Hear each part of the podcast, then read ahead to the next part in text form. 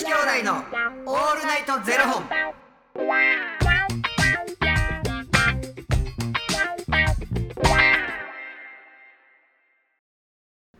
朝の方はおはようございます。お昼の方はこんにちは。そして夜の方はこんばんは。元女子兄弟のオールナイトゼロ本。1003本目ですこの番組はトランスジェンダー男性で俳優タレントのゆきちと若林優馬がお送りするポッドキャスト番組です、はいトランスジェンダー男性とは生まれた時に割り当てられた性別と性自認が異なる人たちを表す言葉ですはい。つまり僕たちは2人とも生まれた時に割り当てられた性別は女性で性自認は男性のトランスジェンダー男性ですはい。そんな2人合わせてゼロ本の僕たちがお送りする元女子兄弟のオールナイトゼロ本オールナイト日本ゼロのパーソナリティを目指して毎日ゼロ時から配信しておりますはい。私の息子が玉なくなりました。うー。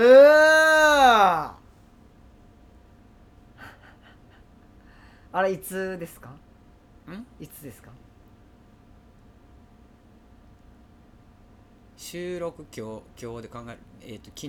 一昨日あ一昨日続々とゆきちさんより先に。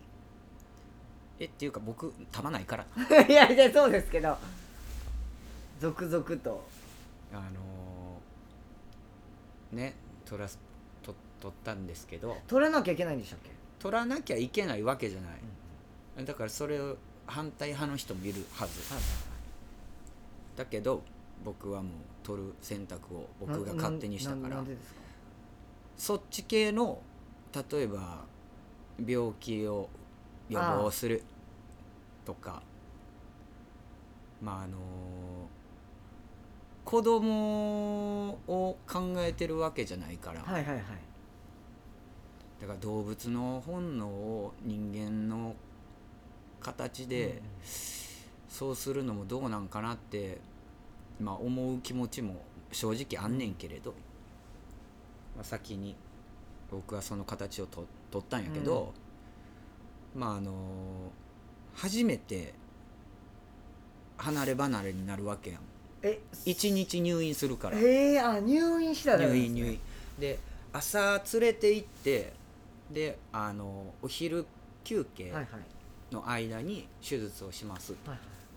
そこの病院は、うん。で終わったらすぐ連絡入れますねって、で電話かかってきて終わりましたと、はいはい。で面会に来られますかって聞かれて面会とかあるんですか、その日入院やから手術して心配やなとかって思って。で鼻のあの手術の時に心配しすぎてはい面会に行ってんや、はいはい。でもどっちにしろ連れて帰られへんからそね。それやったらそっとしといた方がいいなって思う、まあ確かに花ちゃんからしたらなんでってなりますもんね、うん、で連れて帰ってくれへんやん、うん、うんうん。でただただ僕が勝手にやって、はいはい勝手に心配してみたいな、お前ええやんっていう話やんか、だから今回はもう面会に行かないです。うんうん。で夕方にもう一度電話だけさせてくださいと、うん。したらまああの電話したらあの変わらず大丈夫ですよ、うん。みたいな。そしたら明日の朝また迎えに行きますね言迎えに行ったらもうビビるぐらいそんな尻尾って触れんのってへえ尻尾で風くんねんで。ええもうなんかその瞬間にもうなんかやっぱパパの子やなと思ってうちの子やもう涙出そうになって でもなんか花の場合は猫うんなんか多分性格的な問題やねんけど、はいはいすごいさなんていうの向こうから電話かかってきて水も飲まないしえ？食事も取らないからお家に連れて帰ってもらった方がこの子のためかもしれないから、早く迎えに来てくださいって言われて「あもうじゃあ行きます」言って。で近所やから、迎えに行って連れて帰ってきてんけどまあもういつもの感じと違うし、はい。はいまあそら傷も痛いのもそうやと思うねんけどお腹も壊しててん。はいはいはい。でも太郎の場合は看護師さんに「ケージを見に行ったら毎度尻尾振ってくれましたみたいな「お前さ」みたいな「お前はちゃんとあそういうやつな、うん、オッケーオッケー」と思って。で家帰って速攻トイレしておしっこはするわ。うんこもええ形のやつパーンとするし、もうこの性格の違いよ。へえで連れて帰ってちょっとまあ外に出してってんやんか。あんまり暴れさせてもあかんなと思って。で外に出してしてたら、まあ、花がそこに来て。したらもうなんか一日会わへんだけで、でその傷口を舐めへんようにエリザベス・カーラはいはいはいはいはい。をしてんねん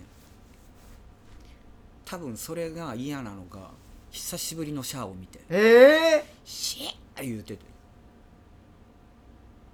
負けじと全然いくから。うんただそのエリザベスの身幅が自分の中で理解してないからはいはいはい。行かれへんねんずっと。はいはいはいはいはい。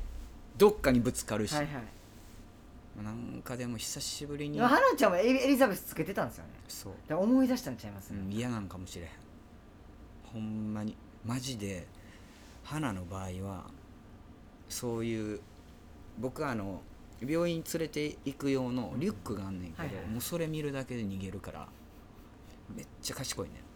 察するんですよねなんか察する。めちゃくちゃなんか今日はなんか雰囲気ちゃうぞみたいな多分わかんない